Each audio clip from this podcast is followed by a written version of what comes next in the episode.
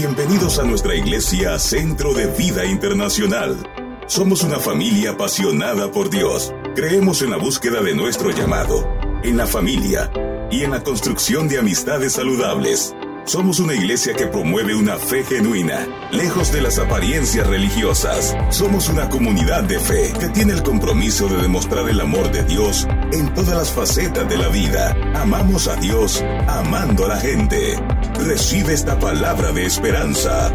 Y hoy quiero compartir con ustedes una palabra titulada En las manos del sembrador. En las manos del sembrador. Quiero que vayamos al libro de Mateo, el capítulo 13, versos 1 al 9, y quiero que leamos juntos la palabra del Señor. Libro de Mateo, capítulo 9, capítulo 13, debo decir, versos del 1 al 9. Cuando lo tenga en sus manos, dígame amén. Mateo capítulo 13, versos 1 al 9 dice, el mismo día salió Jesús de la casa y se sentó a la orilla del mar y se congregaron junto a él grandes multitudes, por lo que subió a una barca y se sentó y toda la multitud estaba de pie en la playa. Y les habló muchas cosas en parábolas, diciendo, el sembrador salió a sembrar y al sembrar, parte de la semilla cayó junto al camino y vinieron aves y se la comieron. Otra parte cayó en pedregales donde no tenía mucha tierra y enseguida brotó porque no tenía profundidad de tierra. Pero cuando salió el sol se quemó y porque no tenía raíz, se secó. Otra parte cayó entre espinos y los espinos crecieron y la ahogaron. Y otra parte cayó en tierra buena y dio fruto. Algunas semillas a ciento por uno, otras a sesenta y otras a treinta. El que tiene oídos para oír, que oiga, dice la palabra del Señor. En el verso 10 dice, y acercándose los discípulos, dijeron a Jesús, ¿por qué les hablas en parábolas? Jesús les respondió, porque a ustedes se les ha concedido conocer los misterios del reino de los cielos, pero a ellos no se les ha concedido porque a cualquiera que tiene se le dará más y tendrá en abundancia, pero a cualquiera que no tiene, aún lo que tiene, se le quitará. Por eso les hablo en parábolas, porque viendo no ven y oyendo no entienden. El Señor añada bendición a su palabra. Lo primero que hoy quisiera recalcar es que la intención del sembrador siempre es la misma. Una semilla que se siembra, una semilla que se lanza, quien lanza la semilla tiene la misma expectativa, no importa dónde lance tal semilla. Es deseo del sembrador que la semilla crezca. Es deseo del sembrador que la semilla prospere. Es deseo del sembrador que una semilla sea transformada en un árbol, en una gran planta, en algo que dé fruto y que quede lo suficientemente fortalecido para que cuando llegue el mal tiempo permanezca de pie. Ahora, lo que provoca que esa semilla no crezca no es en sí el anhelo o el deseo del sembrador, es el tipo de terreno. Hay un terreno que recibe esa semilla que está dispuesta a hacerla crecer. Pero hay otro terreno que no está dispuesto a verla crecer porque está o está viviendo o se ha permitido vivir unas condiciones que no hacen que esa semilla crezca. Y en esta audiencia, el Señor está lanzando una semilla. Y le está lanzando una semilla a todos. Está enviándoles un mensaje en parábolas. Y quiero también reconocer que allí hay multitud y hay seguidores. Hay una audiencia a la cual la Biblia le llama multitud y hay otra audiencia a la cual la Biblia o en esta historia les llama discípulos. Y hay una gran diferencia entre ser parte de la multitud y una gran diferencia entre ser parte de los discípulos. La multitud es aquella que está allí para que nadie les cuente. ¿Ah? Eh, la multitud es aquella audiencia que está justamente allí para que eh, nadie les venga con otros cuentos. Yo quiero estar allí. por allí andan pasando cosas impresionantes, cuando menos aunque yo no siga, cuando menos aunque yo no sea muy cristianito, eh, por lo menos aunque yo no sea tan santito, me voy a dar la vueltita por allí para más o menos estar en sintonía. Voy a ver el noticiero, es como quien dice, voy a agarrar el examen de la licencia de conducir, pero no tengo ningún deseo de obedecer esas reglas. ¿Mm? Es como ir para ver, ir para escuchar, pero no ir para vivir lo que allí se dice. Y los presentes serán mayormente personas impresionadas por el mensaje de Jesús, por el mensaje del Maestro, pero no sensibles al arrepentimiento. Y esa es la primera característica que hace que una semilla que el sembrador siembre florezca.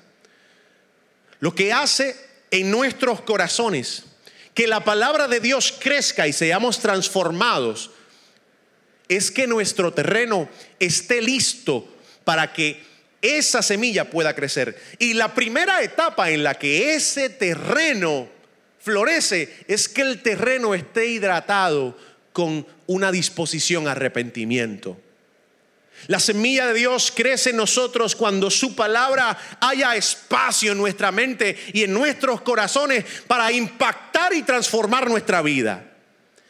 Es diferente ser multitud y ser discípulos, pero Jesús está presto a hablarles a la multitud y está presto a hablarle a los discípulos. Los discípulos oyen el mensaje de Jesús al igual que la multitud. Pero cuando Jesús termina de hablar, la multitud se va y los discípulos se quedan. Eh, cuando Jesús lanzó aquella semilla, aquella palabra, aquella enseñanza, la multitud se va sin hacer preguntas sobre las dudas que tienen. La multitud escuchó, procesó un poco y se fue a la casa. Pero los discípulos se quedan al lado de Jesús y luego de sembrada aquella palabra en sus corazones, se quedan a su lado para decirle, oye, ven acá, explícame bien qué fue lo que tú quisiste decir con esto. Eh, oye, ven acá, explícame bien a qué te refieres con esta parábola. Ven acá, ¿por qué? ¿Por qué cuando hablaste en público te expresaste de esta manera? Eh, ¿Por qué lo haces así? Los discípulos oyen el mensaje de Jesús al igual que las multitudes. ¿Qué le quiso decir Jesús a la multitud? Jesús le está diciendo a la multitud, aunque todos están aquí, sé que no todos son discípulos y la prosperidad de esta palabra depende mucho del estado del corazón de cada uno de ustedes. Lo que le quiso decir Jesús a aquella multitud es que el efecto de la palabra depende del estado del corazón. Un corazón no dispuesto deja la semilla, la semilla y no recibe nutrición. En algunos las aves se la comen. Y es que un corazón con dificultad a ser moldeado no permite que la semilla halle profundidad. ¿Cuántos en esta mañana desean profundidad con Dios? ¿Cuántos en esta hora desean profundidad con el Espíritu Santo? Alguien puede decir amén conmigo. Usted y yo sabemos que la palabra de Dios transforma vidas. Alguien dice amén. Usted y yo sabemos que el Dios que envió a su Hijo para morir por nosotros, por nuestros pecados, para salvarnos, nos ama. ¿Cuántos dicen amén?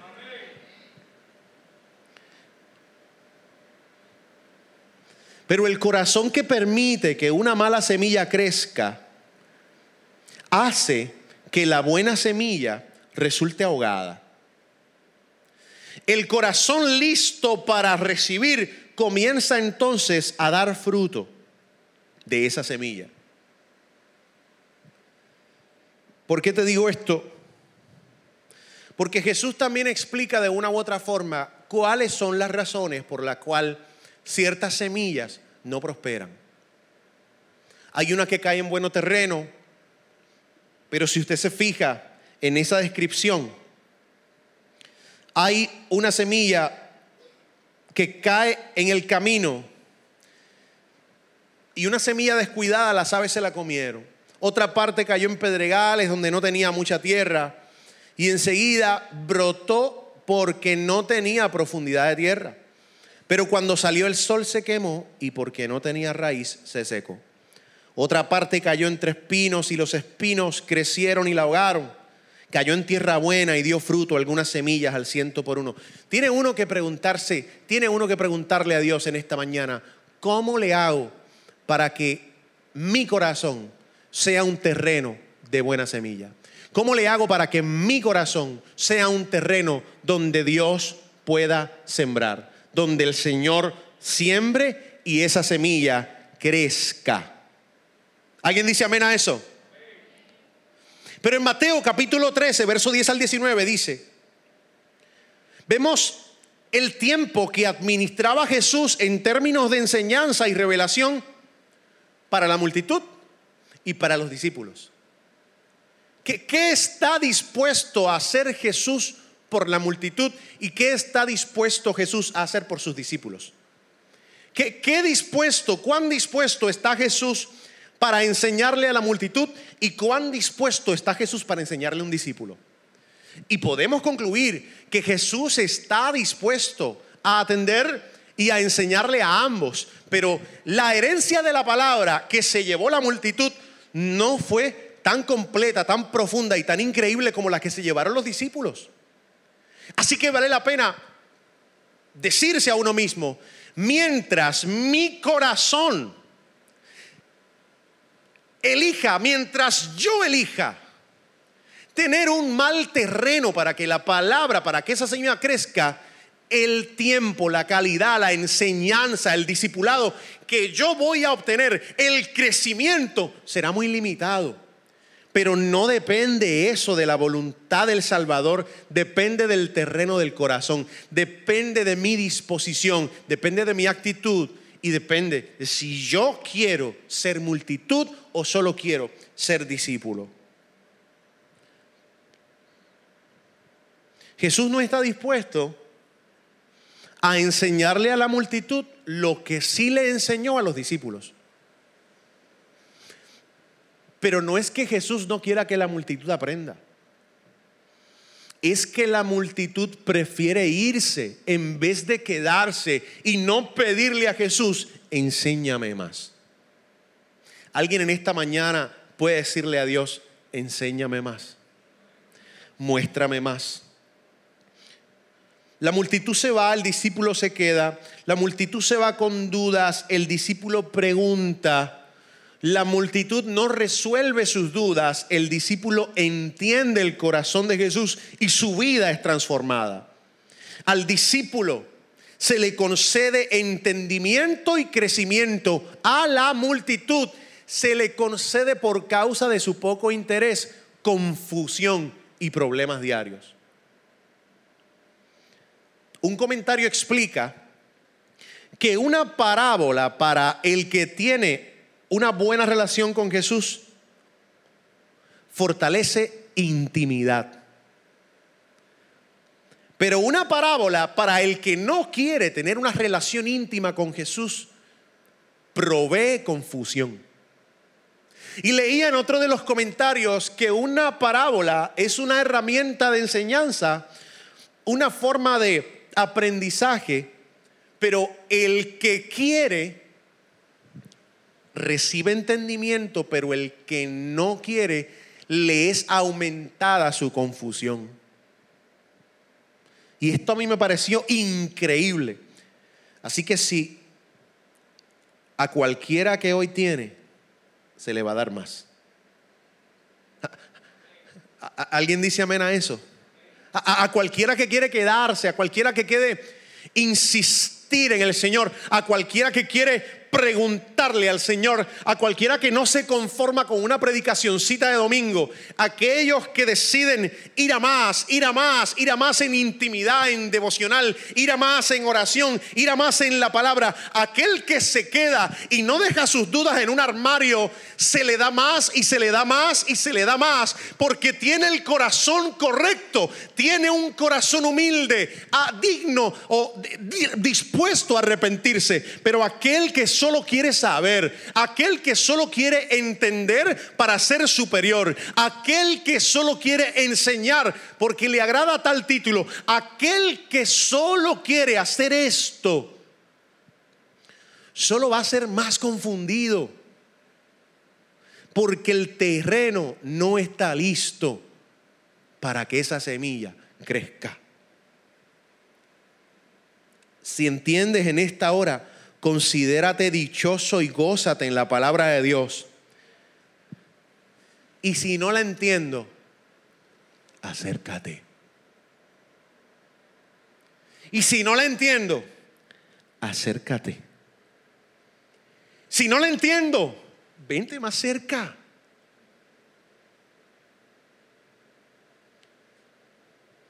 Jesús no quería que la multitud se fuera. Quien quería ir será la multitud. Si no entiendes y quieres entender, acércate y haz preguntas. Intima con Él. ¿Alguien, ¿Alguien puede decir amén a eso? Mateo 13, capítulo 18.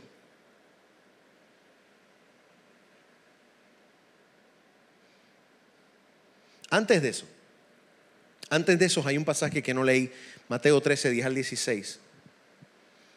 Bueno, sí lo leí, pero lo quiero leer de nuevo. Al oír, ustedes oirán, pero no entenderán. Y viendo verán, pero no percibirán. Porque el corazón de este pueblo se ha vuelto insensible y con dificultad oyen con sus oídos y han cerrado sus ojos. De otro modo, verían con los ojos, oirían con los oídos y entenderían con el corazón. Y se convertirían. ¿Y qué dice al final? ¿Qué dice al final? Y yo los sanaría. Lo voy a leer una vez más al, oír ustedes, al oír, ustedes oirán, pero no entenderán. Y viendo verán, pero no percibirán. Porque el corazón de este pueblo se ha vuelto insensible y con dificultad oyen con sus oídos y han cerrado sus ojos. De otro modo, verían con los ojos, oirían con los oídos y entenderían con el corazón y se convertirían y yo los sanaría. Pero dichosos los ojos de ustedes porque ven y sus oídos porque oyen, porque en verdad les digo que muchos profetas y justos desearon ver lo que ustedes ven y no lo vieron, y oír lo que ustedes oyen y no lo oyeron. Palabra de Dios. Pero fíjense que una vez Jesús termina un diálogo, se acerca a sus muchachos, se acerca a sus discípulos. Y sus discípulos generan preguntas. Sus discípulos generan dudas. Si usted repasa toda esta historia y las dudas de los discípulos las preguntas de los discípulos generaron en Jesús un tesoro de enseñanza una vez Jesús se acercó a ellos. Jesús tenía un mensaje para la multitud, pero una, una vez ese mensaje termina, los discípulos se acercan a Él, dicen, explícanos esto. E, e, ese deseo de acercamiento, ese deseo de intimidad, ese anhelo de oír más, ese corazón humilde hace hizo que Jesús completara una agenda de enseñanza preciosa para con cada uno de ellos.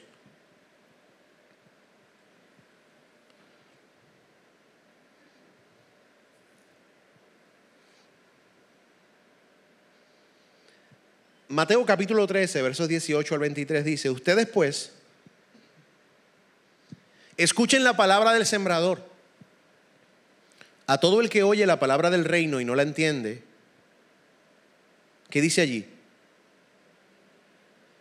El maligno viene y arrebata lo que fue sembrado en su corazón.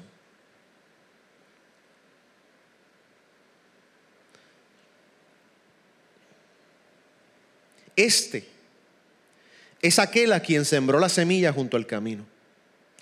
Aquel en quien sembró la semilla en pedregales, este es el que oye la palabra y enseguida la recibe y con gozo, pero no tiene raíz profunda en sí mismo, sino que solo es temporal y cuando por causa de la palabra viene la aflicción o la persecución, enseguida se aparta de ella.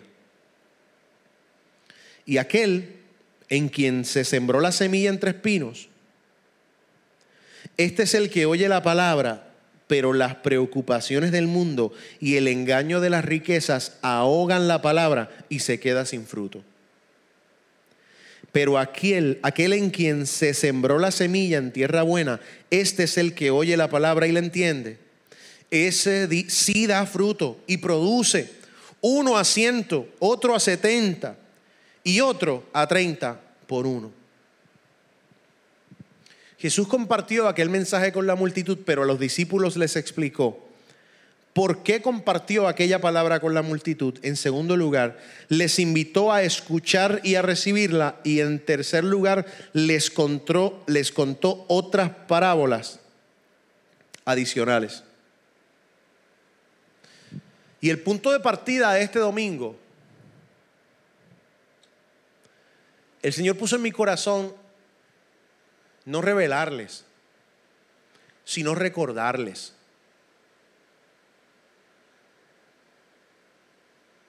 Que Jesús está a la puerta. No revelarles, sino recordarles que el entendido ya puede percibir Lo voy a decir de una manera de la que nunca lo he dicho. Y yo no soy muy dado a sobreespiritualizar las cosas. Pero el entendido ya puede percibir el espíritu del anticristo en todo lo que estamos viendo. Voy a definir a qué me refiero con el espíritu del anticristo. Usted se está imaginando un fantasma o o, algo así, con una bata más o menos media, así como entre transparente, como que se ve y que no se ve. Estamos impactados por Hollywood. Pero el entendido ya puede oler en cada sistema de gobierno. El entendido ya puede oler cuán frágiles, cuán frágiles son las grandes potencias mundiales. El entendido ya puede percibir que se respira en la mayoría de los departamentos de educación de cada país una gran batalla opuesta a lo que Jesús significa para el ser humano. En estos días hablaba con unos amigos de Cuba, porque dentro de los proyectos personales que he estado desarrollando, ha existido el anhelo de adoptar una estación de radio en Venezuela y una estación de radio en Cuba, cristiana, por supuesto. Pero cuando hablábamos acerca de adoptar una estación cristiana en Cuba, mis amigos cubanos me decían, oye Carlos, es imposible. El gobierno, mira para allá eso. Mi queridos amigos cubanos me decían, cuando tú escuchas radio en Cuba, en la radio tú puedes escuchar brujería. En la radio tú puedes escuchar ocultismo. El gobierno no tiene ningún problema con eso. Pero en la radio jamás escucharás a Jesús porque el Estado le considera un gran enemigo.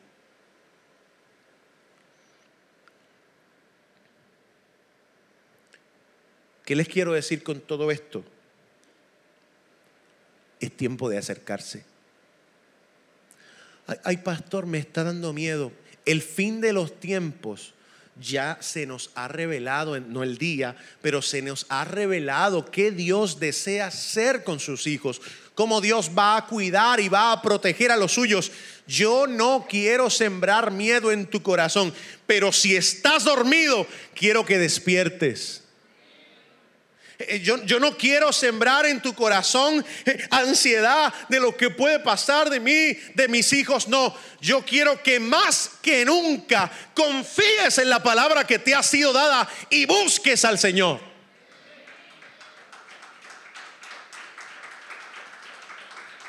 Yo no planifico en esta hora llenar tu corazón de miedo para que el miedo y terror abraces al Señor por miedo al peligro.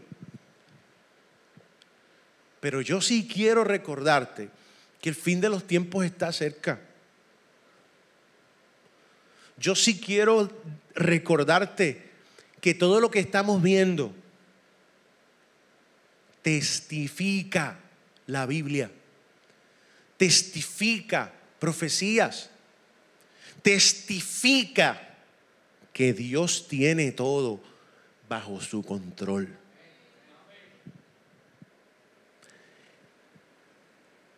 Y ante esa dirección, tengo que preguntarte, ¿dónde está la semilla que los apóstoles sembraron hoy en tu corazón? ¿En qué parte del camino está esa semilla? ¿Está lista para crecer?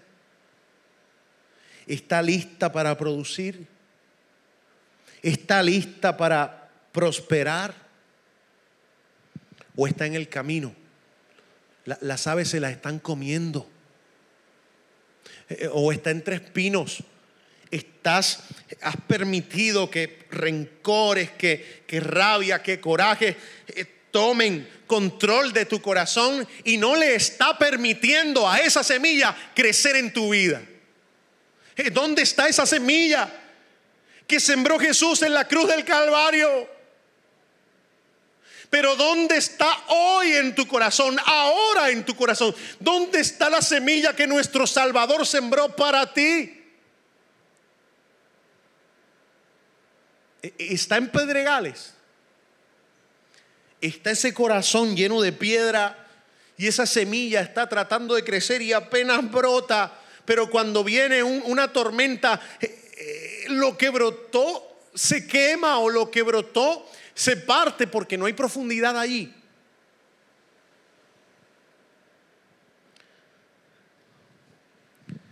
O estás listo o lista para irte con el Señor una vez nuestro Cristo regrese. ¿Alguien puede dar gloria a Dios? ¿Estás listo? ¿Estás lista para vivir esa nueva Jerusalén? Entonces la pregunta que hoy yo quiero sembrar en tu corazón es, ¿tienes o no tienes el corazón listo para que la semilla del sembrador crezca?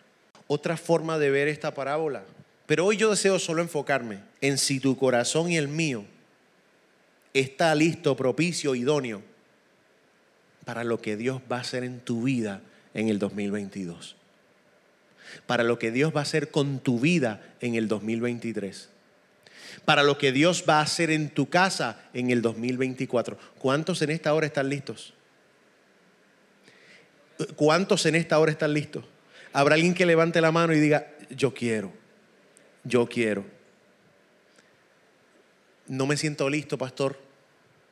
No me siento lista, pastor. Entonces acércate. Acércate. Porque el comienzo para olvidarte o para distanciarte de ser multitud y de convertirte en discípulo es acercarte con la actitud correcta y alimentarte de esa palabra que Dios te quiere dar. ¿Habrá alguien que diga amén a eso? ¿Habrá alguien que diga amén a eso? Quiero invitarle a que nos pongamos sobre nuestros pies un momento. A todas las personas que hoy nos ven a través de la distancia, si hoy es un día en donde reconoces que te has sentido lejos, que has estado distanciado o distanciada del Señor, percibes, consideras que el final de los tiempos se acerca y aunque no nos ha sido revelado un día especial, sí nos ha sido revelado el corazón y el anhelo de Dios. no estamos viviendo tiempos para elegir una vida confusa. No estamos viviendo tiempos para elegir una vida distanciada. El Señor quiere que te acerques. Quizá hay personas que te han querido obligar a que te acerques a fuerza de religiosidad, a fuerza eh, de juzgarte, a fuerza de atacarte. Acércate. Pero óyeme bien lo que te voy a decir. Jesús sí tiene la autoridad de juzgarte. Jesús sí tiene la autoridad entera de decirte, esto, específicamente esto, hay que cambiarlo de una buena vez. Jesús tiene la autoridad para guiarte. Y si le das esa autoridad a Él, tu vida va a prosperar en todos los aspectos. Si quieres seguir siendo parte de una multitud, nosotros te vamos a seguir cubriendo en oración. Pero algunas enseñanzas representarán para ti más confusión porque estás muy lejos. Pero si tan solo te acercas, verás lo que Dios está viendo y disfrutarás de la paz, del gozo y de la llenura de estar en la bendición de Dios. Hasta la próxima semana. Agradecemos que hayas compartido estos hermosos momentos junto a nosotros. Nuestra iglesia está ubicada en la urbanización industrial, Reparto Cartagena, en Bairoa, Caguas. Si deseas más información, unirte a uno de nuestros grupos pequeños, oración o bendecir a nuestra comunidad con un donativo u ofrenda, accede ahora mismo a www.centrodevida.cc www.centrodevida.cc Bendiciones.